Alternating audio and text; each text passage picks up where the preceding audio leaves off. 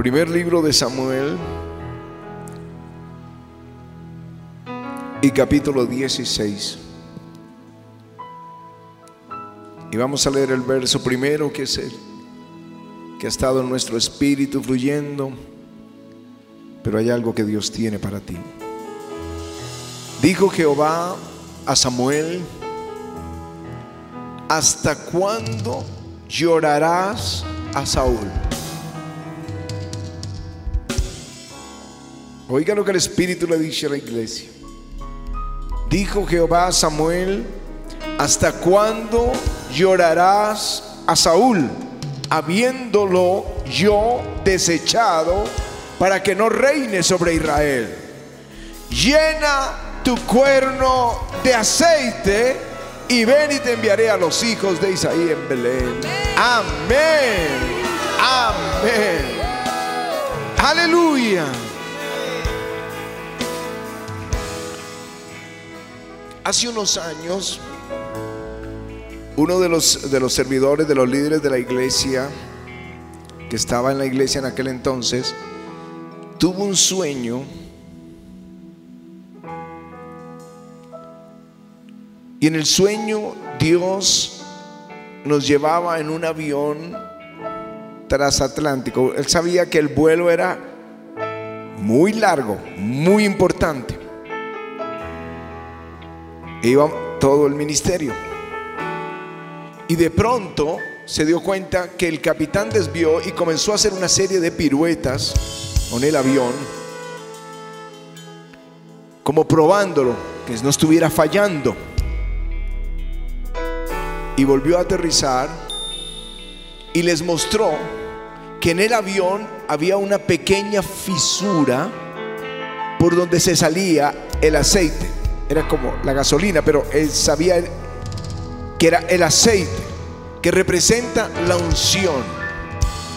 Y el capitán decía, la inquietud que tengo es si alcanzará el aceite para llegar a su destino o si por esta fisura y la pérdida pequeña de aceite, el vuelo no alcance a llegar a su destino. Ese fue el sueño. Y lo he predicado y lo he contado varias veces para que cada uno revise su corazón si hay una fisura por donde se pierde la unción de tu vida. Y he orado que el Señor revise la iglesia y mi corazón si hay una fisura por donde se vaya el aceite y no podamos completar toda la misión que Él tiene. Pero yo le pedí al Señor ese mismo día, el día que se sane la fisura en avivamiento, el día que se cierre esa fisura, yo te pido que me envíes otra vez visión, ahora por profeta confiable, visión o sueño donde me confirmes que estamos listos para ir al cumplir el destino que Dios tiene con el avivamiento. Y lo esperé por años. Y por eso lo prediqué en repetidas ocasiones esperando ese día. Pero hace unas semanas, Dubi, que es eh, la mamá de Ana María, y que es del ministerio, y que es sierva del Señor confiable, tuvo un sueño.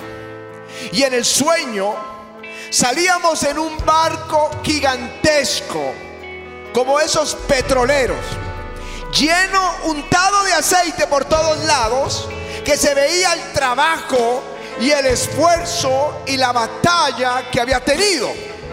Pero ahora el Señor en la popa estaba diciendo, vamos mar adentro.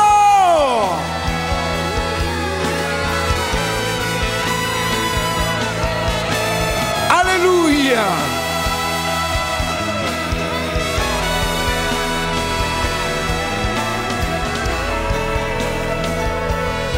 Vamos a ir por las más grandes conquistas que ha tenido este avivamiento. Algo pasó. Algo pasó. Algo pasó pero ya no está la fisura, ya no se sale el aceite, vamos a ir para adentro.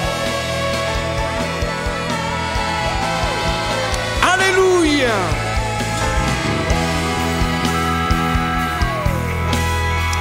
Aleluya. Vamos, avivamiento. Estas son buenas nuevas del cielo.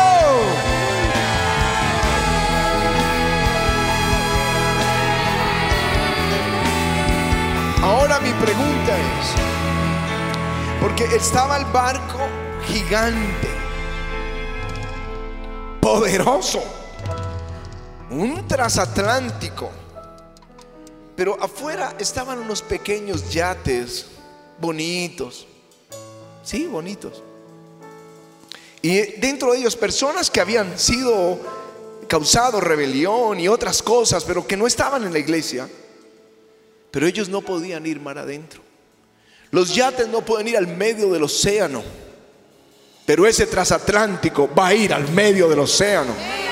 A ese transatlántico el Señor Jesús le dijo, ponga mar adentro. Aleluya. Así que cuando el Espíritu del Señor nos dio la palabra de levantar las anclas, Yo pienso en las anclas que tiene un transatlántico, un barco petrolero. Y saben que las anclas de un barco petrolero pueden pensar toneladas, 13 toneladas y algunos hasta 20 toneladas. Y yo vine a decirle hoy a la iglesia que tenemos que levantar esas anclas porque Jesús quiere llevarnos mar adentro. Y esas anclas son esta primera palabra. ¿Hasta cuándo lloraréis a Saúl habiéndolo yo desechado para que reine? Aleluya. Aleluya. No llores más a Saúl. No llores más a Saúl. No llores más a Saúl. Bien, yo sé que muchos se preguntan, ¿qué quiere decir no llores más a Saúl? Déjenme les digo lo que rodeó el que Saúl fuera puesto por rey. Primero, Samuel no había formado bien a sus hijos. Siendo profeta confiable, ninguna de sus palabras cayó en tierra. Pero como él estaba anciano, puso a sus hijos y eran impíos. Y el pueblo vino y dijo, no, pon un rey sobre nosotros. Desechando a Dios como rey, segunda falta. Y Samuel estaba muy dolido, pero el Señor dijo, no te desecharon a ti, sino a mí. Haz lo que el pueblo está pidiendo y pon rey. Y Dios escogió a Saúl conforme al corazón del pueblo y lo ungió como rey de Israel. Y tenía una instrucción específica. Samuel le dijo, el Espíritu del Señor vendrá sobre ti. Luego yo iré delante y me esperarás siete días para que yo venga a ofrecer el sacrificio y ahí confirmar el reino. Pasaron los siete días y Saúl no esperó a Samuel. Como vio que se demoraba, Saúl hizo el sacrificio. Algo que no le era permitido al rey. Eso es labor del sacerdote y del profeta, no del rey. Y Dios dijo, lo desecho. Levantaré uno mejor que él. Sin embargo, le dio una segunda oportunidad y le dijo, el Señor a través de Samuel a Saúl y le dijo, ve a la guerra y acaba con los amalecitas. Destruye todo. No perdones ni hombre, ni mujer, ni niño, ni ganado, nada. Porque los amalecitas habían afligido al pueblo de Dios. Y Saúl se levanta, derrota a los amalecitas, pero le perdona la vida al rey y la vida a todo el ganado. Y Dios dijo, me arrepiento de haberlo puesto por rey. Y escoge a David. Y el resultado fue que el Espíritu Santo se apartó de Saúl y vinieron persecución a los ungidos. Comenzó a perseguir a David. En su persecución, Saúl manda matar toda una ciudad de sacerdotes, de ministros de Jesucristo. Persigue a los ungidos. Los Saúles siempre persiguen los ungidos. Y por último lleva a la guerra a su pueblo a una gran derrota. Y Samuel está llorando por Saúl. Y llora, yo creo, porque dice es mi culpa. No formé mis hijos bien. Y el resultado fue que el pueblo pidiera rey. Y este rey está llevando a la desgracia a la nación. Saúl, Samuel está llorando a Saúl porque desobedeció al Señor. Samuel está llorando a Saúl porque era el capricho del pueblo.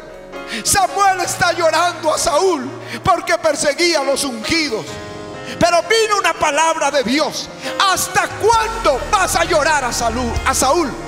Basta ya. Basta ya. No llores más a Saúl. Viene el tiempo de los David. Viene el tiempo de los David. No llores más a Saúl.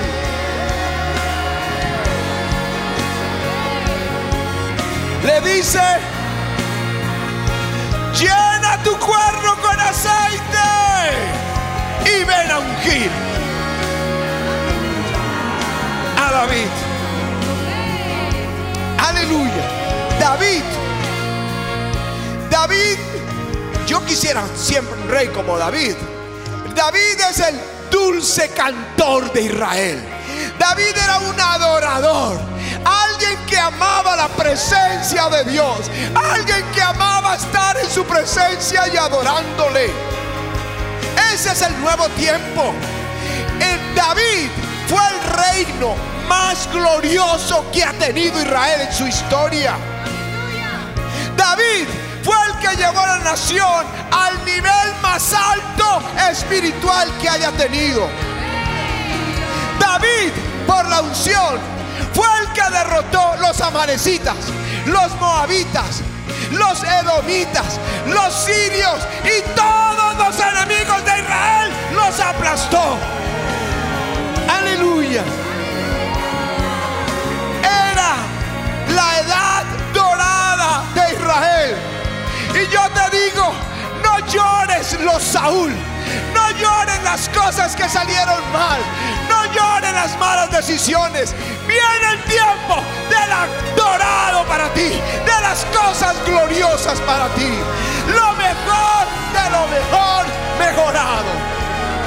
Aleluya. Aleluya.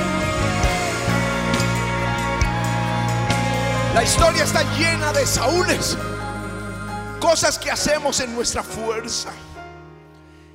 Abraham, en su afán de tener un hijo, entonces tiene un Ismael, pero no era el plan de Dios. Y cuando ya Dios le da a Isaac, y Sara le dice, saca a Ismael, saca a Agar, que era la mamá, y a Ismael. Y él, él como, como Samuel también estaba llorando. Y el Señor le dijo, no, no llores a Ismael. Haz lo que dice Sara, tu mujer. Porque llegó el tiempo de Isaac. Isaac es el tiempo de la risa. No llores más tus errores. Viene el tiempo de la risa. El tiempo de la alegría. Aleluya. Así que es tiempo de levantar las ancas de los Ismaeles, tiempo de levantar los ancas de los Saúl. Aleluya. Hay otros. En el libro de Levíticos, de Levíticos capítulo 10 habla de los de dos de los hijos de Aarón, que tal vez como Samuel no los enseñó bien, Nabat y Abiú. Y dice la escritura que estos hombres ofrecieron fuego extraño. Dice Nabad y Abiú, hijos de Aarón, tomaron cada uno un incensario. Aarón era el sumo sacerdote y sus hijos eran los sacerdotes. Y ofrecían el incienso como la oración al Señor. Pero un día Nabad y Abiú se pusieron de acuerdo, cada uno tomó su incensario y comenzó a ofrecerlo. Y cuando Dios lo huele, dice, ese es fuego extraño. ¿Por qué era extraño? Porque Dios no lo había mandado. Porque saltaron a Aarón, que era su líder, y lo hicieron en su propia fuerza. Y dice el texto, Nadad y Abiud, hijos de Aarón, tomaron cada uno su incensario y pusieron en ellos fuego, sobre el cual pusieron incienso y ofrecieron delante de Jehová fuego extraño, que él nunca mandó, y salió fuego delante de Jehová y los quemó y murieron delante de Jehová. Yo pienso que Aarón lloraba sus hijos y su fracaso pero el Señor le dice, Aarón, Elíasar y Tamar, sus hijos, no descubran sus cabezas ni rasguen sus vestidos en señal de duelo. En otras palabras, no llores a Saúl. No llores lo que yo desecho. Ahora viene el tiempo de Elíasar. Elíasar significa Dios es mi ayudador. Dios es mi ayudador. Se acabó el tiempo de estos rebeldes. Ahora viene el tiempo donde Dios es nuestra ayuda. Aleluya. Aleluya.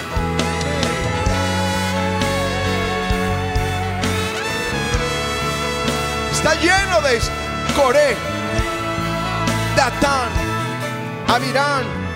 En el desierto se rebelaron contra Moisés. Y dijeron, basta ya de ustedes de, seguir mandándonos. Y reunieron 250 líderes. Y Moisés les dijo, pero si ustedes tenían el liderazgo, ¿qué es lo que quieren? ¿El sacerdocio? ¿Quieren el lugar mío? Y la Biblia dice que en juicio la tierra se abrió y se los tragó con sus familias, con toda su familia. No fueron ellos, sino arrastraron su familia. Y la, esta vez no fue Abraham llorando. Esta vez no fue Samuel llorando. Esta vez fue el pueblo. Todos estaban llorando y enojados con Moisés. Y yo les digo, no los lloren, porque ellos los iban a llevar a Egipto. Pero ahora venía el tiempo de los Josué, los que conquistan. Josué significa Jehová es mi salvación. Llegó el tiempo donde Dios va a intervenir por tu vida. Llegó el tiempo donde Dios va a salvarte. Llegó el tiempo donde vas a conquistar territorio y vas a derrotar tus enemigos. Llegó el tiempo de la conquista. Aleluya. Aleluya. Llegó el tiempo donde reverdecerá la vara de los ungidos. No llores más a Saúl. Viene el tiempo de los David. Viene el tiempo de los Elíasar y de los Josué. Aleluya. Adoradores, amigos de Dios, guerreros, conquistadores. Llegó el tiempo. Cuando el Espíritu Santo nos visitó en el año 93, días antes, el Señor me dijo, no, no, no busques números, ustedes todos conocen esa historia. Trae mi presencia a la iglesia. Y dos cosas estaban pasando en mi corazón. Una, tenía que desechar todas las estrategias que había hecho. Era mi Saúl, era mi Ismael. Y dos, los líderes más cercanos se fueron porque ya no podían ellos hacer lo que ellos estaban haciendo. Ahora teníamos que hacer lo que Dios quería que hiciéramos. Y yo estaba en el fondo en mi aflicción porque ya no haríamos lo que haríamos, lo que hacíamos. Y ya no estaban con los que estábamos. Pero el Señor me dijo, no llores más a Saúl. Viene un derramamiento del Espíritu. Y ese día la gloria cayó y Él se quedó con nosotros. Y nunca más lo lamentaré. No voy a llorarlo, Saúl. Voy a ir porque llegó el tiempo de los David. Llegó el tiempo de la gloria y de las conquistas. Viene un aceite de gloria. Viene un aceite de gloria. Viene un aceite de gloria. En nuestra vida. Hay un momento en que tenemos que dejar de llorar las cosas que hicimos mal. Mira Pedro, esta mañana estaba compartiendo la Pati la, la segunda pesca.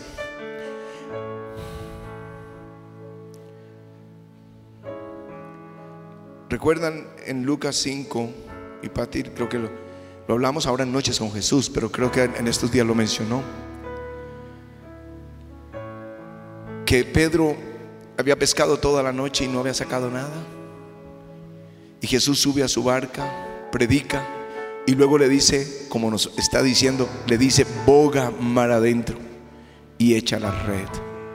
Y cuando fueron a sacar, eran tantos los peces, tantos, que tuvieron que usar dos barcas y Pedro cayó de rodillas.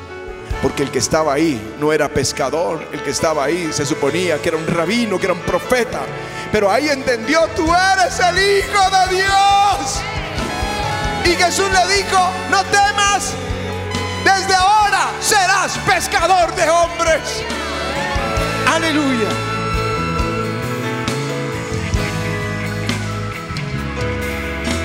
Y, Jesús, y Pedro siguió a Jesús todo el camino, esos tres años. Pero vino el día en que apresaron al Señor y Pedro niega a Jesús tres veces. Vino la resurrección, pero Jesús apareció entre el grupo y ahí se podía esconder Pedro. Dos veces, una cuando estaban todos menos Tomás, la segunda cuando ya estaba Tomás, pero la tercera vez sucedió que Pedro estaba en Galilea y le dijo a seis discípulos más, voy a ir a pescar. Y todos lo acompañaron. Y pasó toda la noche y no pescaron. Se repite la escena. Y de pronto Jesús desde la orilla, hijitos, ¿tenéis algo de comer? Dijeron, no, no hemos pescado toda la noche.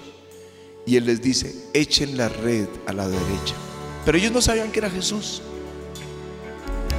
Cuando echan la red a la derecha y empiezan a sacar esas redes llenas de peces, Juan le dice a Pedro, es el Señor. Es el mismo milagro. Es el Señor.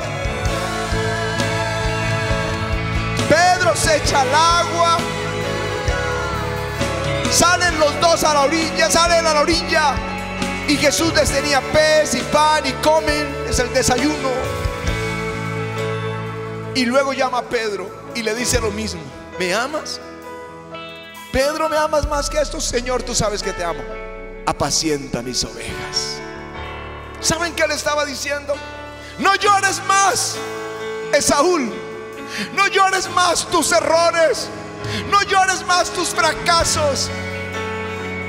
No llores más tus equivocaciones. Pedro, pastorea mis ovejas. Y esta noche vine a decirte, no llores más tus fracasos. No llores más tu Saúl. No llores más tus Ismaeles. No llores más. No. Viene el tiempo de los David. Viene el tiempo de la bendición. Viene el tiempo de la pesca más grande en tu vida. No lo llores más. No lo llores. Deja tu pasado atrás. Deja tus fracasos atrás. Y ahora levanta las anclas. Por eso puse estas anclas acá. Levanta las anclas que vamos a ir mar adentro. Saúl representa un ancla que no te deja ir por la unción de David. Saúl representa un Ismael que no te deja ver el Isaac. Saúl representa la negación de Pedro que no te deja ver que él dijo que te haría un pescador de hombres. Todo el que dice yo tengo anclas, tengo mis saúles por los que lloro. Levanta tus manos a él. Levanta tus manos a él y dile, Señor, levanto y estas anclas. Ya no más mis fracasos, ya no más el pasado. Yo voy por la unción, yo voy por lo nuevo. Yo voy por el tiempo de los Josué, los tiempos de David. Levanta tus manos y dile, Señor, hoy levanto el ancla y ahora sopla, sopla sobre mí, rúa.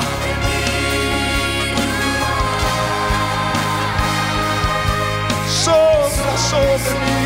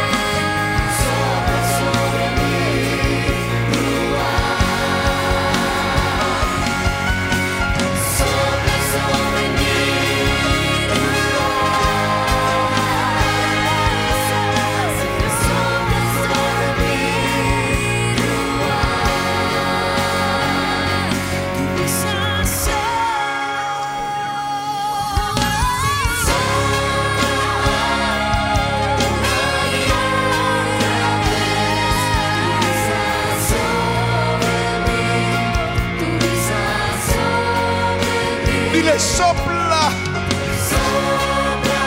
Una y otra vez.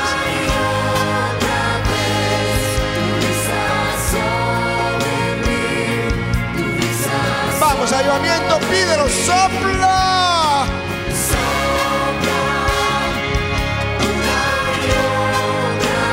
Tu brisa sobre mí.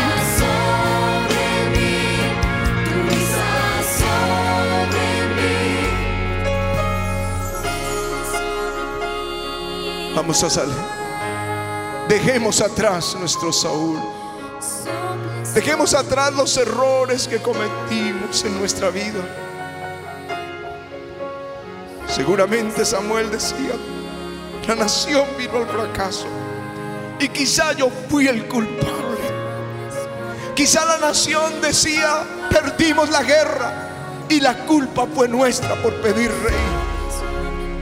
Pero el Señor dice, no llores más a Saúl. Prepara tu aceite porque vamos a ungir los David. Aquí están los David. Aquí están los Josué. Aquí están los Elíasar. Aquí están los Pedro. Levanta tu voz, dile Señor, sopla.